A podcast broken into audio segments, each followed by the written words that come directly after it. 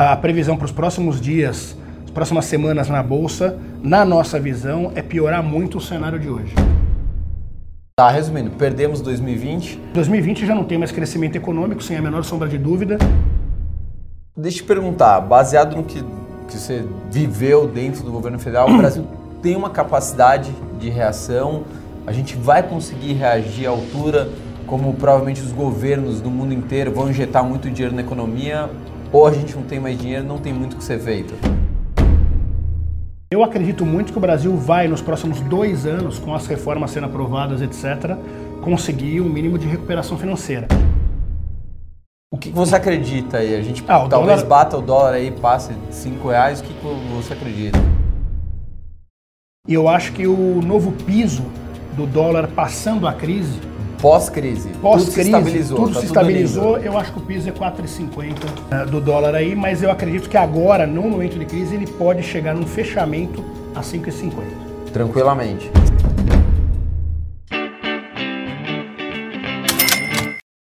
Bilionários, estamos aqui com Guto Ferreira, é, analista político-econômico da Solomon's Brain, ex-membro do, do governo federal, ex-membro da equipe do Paulo Guedes então, um cara que sabe muito, é um cara que previu parte do que está acontecendo agora no país, né? Lá em outubro, né? Outubro, outubro, outubro novembro é, a gente... A gente se encontrou num evento, tava um monte de, de gente e ele previu parte do que está acontecendo agora. Não é que previu porque ele é a mãe de nada, previu porque ele estava lá dentro do governo. Guto, como é que as pessoas quiserem acessar o seu site, como é que faz? Na verdade, o site nosso é Solomon's Brain, esse nome aqui .com.br é uma empresa de análise de cenários político-econômicos. Uhum. Que a gente também utiliza, dentre várias outras análises, para passar informação para vocês. Isso aí. O que mais que a gente queria conversar aqui? Já se inscreve no canal, estamos produzindo conteúdo de qualidade, cobrindo em tempo real uh, tudo que está acontecendo, coronavírus, bolsa, enfim, tudo. A gente também está no Instagram, a gente está no Facebook, a gente está no site 1milhão.com.br, Spotify and se quiser saber qual é a minha carteira de investimentos, onde eu estou investindo, onde eu estou aportando mais dinheiro, o que, que eu estou mudando da minha carteira de investimentos, grupo do Telegram. Todos os bilionários estão no nosso grupo do Telegram, Telegram russo, né? Aliás, a Rússia não tá sofrendo tanto, né? não. Com outros países. A Rússia tá de boa. Acho que até o, até o, o, o, Corona tem medo de entrar na Rússia, né? Com certeza, ela é um mercado ultra protegido. Ultra protegido. Guto, vamos lá. Bolsa, a gente tá vendo aí desabar, galera em pânico. Hoje ainda a bolsa fechou um pouquinho, um pouquinho melhorzinha, né? De, de leve aí, bateu 80 mil pontos. Pelo menos hoje, quando a gente está gravando aqui, a bolsa está mudando radicalmente todos os dias. O que, que você acredita que está acontecendo, que vai acontecer com a bolsa baseado você que já foi de dentro do governo? É, o nosso trabalho Fabrício, é de análise de cenários, né? Uhum. Dentro das probabilidades de cenários, apesar do pessoal estar um pouquinho tranquilo com a bolsa na casa dos 80 mil pontos, o que já é uma tragédia perto do que estava, de 116 mil pontos numa ascendente, a gente acredita muito que ela possa chegar na casa dos 60 mil pontos. Então, a previsão para os próximos dias próximas semanas na Bolsa, na nossa visão, é piorar muito o cenário de hoje. Eu tenho uma, uma opinião particular minha, claro, se é minha particular, que pode chegar até em 50 mil pontos. É, dependendo da, da falta de reação do governo federal e do cenário global, como que eles vão estar reagindo ao avanço do corona, a uma produção de vacina que demora de 12 a 16 meses, enfim, é, existe uma tendência de romper para baixo mesmo essa casa dos 60 mil pontos. O que já vai comprometer de cara todos os ganhos da Bolsa nesse ano e provavelmente nós vamos utilizar 2021 para tentar recuperar as perdas de 2020, ou seja, 2021 também deve ser um ano semi-perdido já. Tá, resumindo, perdemos 2020. 2020 já não tem mais crescimento econômico, sem a menor sombra de dúvida. No final do ano passado, nesse evento que você citou, nós somos os únicos que falamos que Verdade. o Brasil cresceria abaixo de 2%. Tinha uma euforia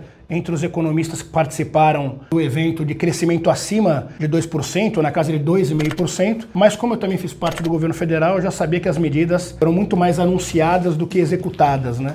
Então a gente já previa 1,9 e agora com certeza a gente deve estar abaixo de 1%. PIB negativo. Provavelmente PIB negativo. Deixa eu te perguntar, baseado no que, que você viveu dentro do governo federal, o Brasil tem uma capacidade de reação, a gente vai conseguir reagir à altura como provavelmente os governos do mundo inteiro vão injetar muito dinheiro na economia, ou a gente não tem mais dinheiro, não tem muito o que ser feito? Não, toda, toda, toda crise, ela te leva a uma oportunidade. Uhum. Então eu acho que o Brasil, se for inteligente, ele vai ter que apresentar, o próprio ministro Paulo Guedes sempre falou de um novo plano Marshall, né? Tá, É, fazendo uma comparação com o plano americano para o Brasil. certo. Eu acredito muito que o Brasil vai, nos próximos dois anos, com as reformas sendo aprovadas, etc., conseguir um mínimo de recuperação financeira. Mas nesse momento, caso tenha um avanço do corona, certamente os micro e pequenos vão ser extremamente prejudicados. Muita gente deve quebrar mesmo. E pela falta também de execução de uma política econômica para a economia real. né? O que a gente sempre fala é que houve uma euforia muito grande com a chegada do Guedes, que é um liberal, etc, etc. Mas ele é um especialista em macroeconomia. Em macroeconomia, a equipe econômica brasileira talvez seja a melhor da história do país e o Guedes é um gênio. Para a economia real, que é o que move o país, a economia, a equipe econômica, ela é pífia. Essa, não tem outro nome para se dar. Eles não entendem absolutamente nada de economia real. É, que, que você chama de economia real? Economia real é o que movimenta o país. Economia real é o cara da banquinha, é o cara da loja pequena, é o cara da franquia. Esses são os caras que movimentam a economia informal também, que acaba movimentando, de certa forma, a economia brasileira. E aí o ministro soltou uma frase que eu acho que é muito importante a gente debater, quando ele fala assim: o Brasil tem, abre aspas, né? O Brasil tem dinâmica própria de crescimento.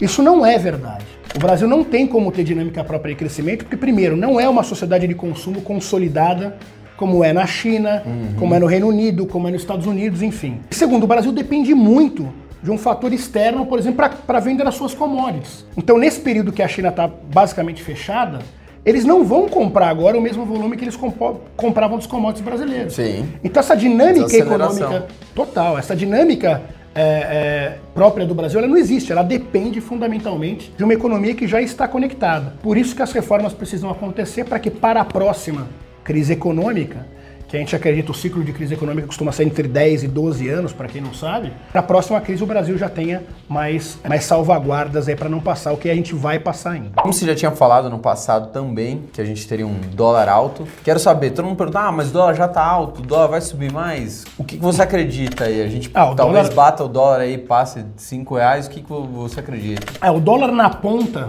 em alguns lugares, para o consumidor, ele já está sendo vendido a 5, né? Aham. Mas eu acredito também que no fechamento ele vai passar de 5 reais. Tá. E eu acho que o novo piso do dólar passando a crise, Pós-crise. tudo se pós-crise, estabilizou. tudo tá se tudo estabilizou, lindo. eu acho que o piso é 4,50 eh, do dólar aí, mas eu acredito que agora, no momento de crise, ele pode chegar num fechamento a 5,50. Tranquilamente. 6 não? Se tudo começar a dar mais errado do que já está dando, eu acho que ele bate 6. Então existe a possibilidade. Existe a você possibilidade, acredita em dólar a dúvida nenhuma.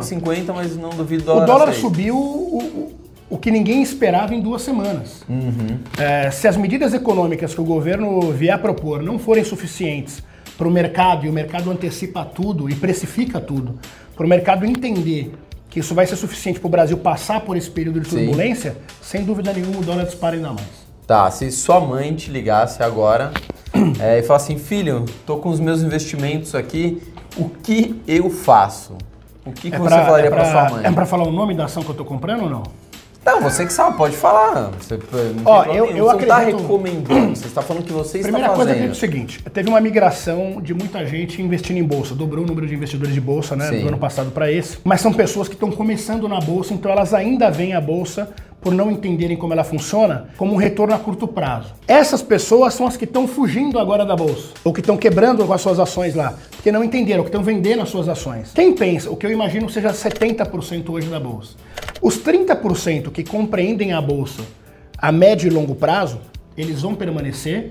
Eles estão aproveitando esse momento para olhar com carinho. Obviamente não vai ser uma compra absurda, mas existem compras pontuais que valem a pena. Eu, por exemplo, não tenho a menor sombra de dúvida que a Oi, a empresa Oi, é uma ótima compra nesse momento. Por quê? Ela está relativamente baixa, relativamente não, está muito baixa, 80 centavos, se eu não me engano, um real, abaixo de um. Sim, Mas passando esse período, a discussão do 5G ela é inevitável no Brasil. sim. E a Oi não tem capacidade de operar. Então, provavelmente, dentro dos cenários que a gente constrói na empresa, existe a possibilidade da Oi ser vendida para uma grande chinesa ou uma grande americana.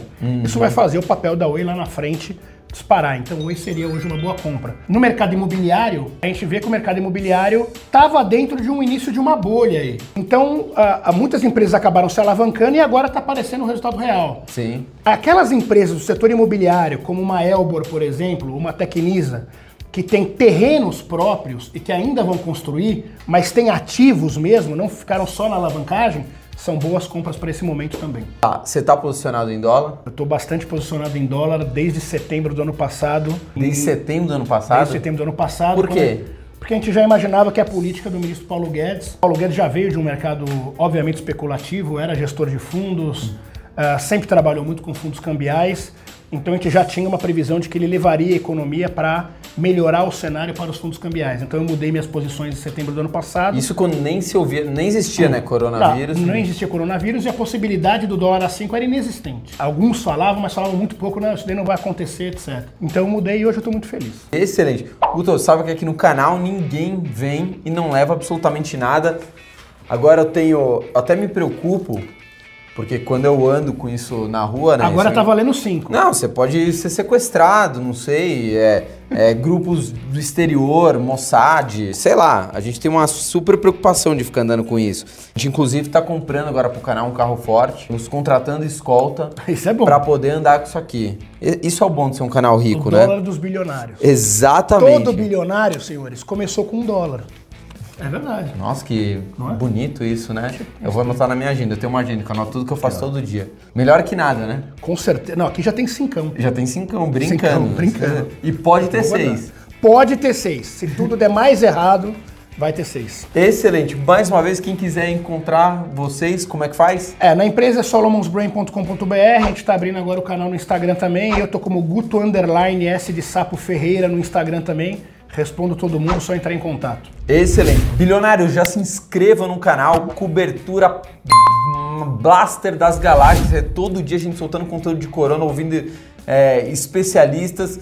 Não sei até quando, porque provavelmente em breve a gente vai ter que entrar em quarentena, aí a gente Provável. faz via Skype, faz. Enfim, mas a gente não vai parar de dar informação de qualidade aqui. Outra coisa, já ativa o sininho. Para que serve o sininho? Do YouTube? Para você receber notificações. Nossa, tá sabendo, hein? Lógico. Tá inscrito acho que até no nosso Tô canal. Tô inscrito no canal de vocês. Que lógico. bom, tá sem ter o que fazer mesmo. O uh, que mais? A gente tá no Facebook, a gente tá no Instagram, a gente tá no Spotify and nosso grupo do Telegram. Se quiser saber como eu invisto a minha carteira de investimentos, tudo que tem de novidade, primeiro a gente avisa o pessoal do Telegram. Como faz para entrar no Telegram? Baixa o Telegram, gasta um pouco de internet, né? Vai no McDonald's, usa internet de graça, sei lá o quê, e digita lá 1 bilhão espaço educação financeira. Tchau, fui!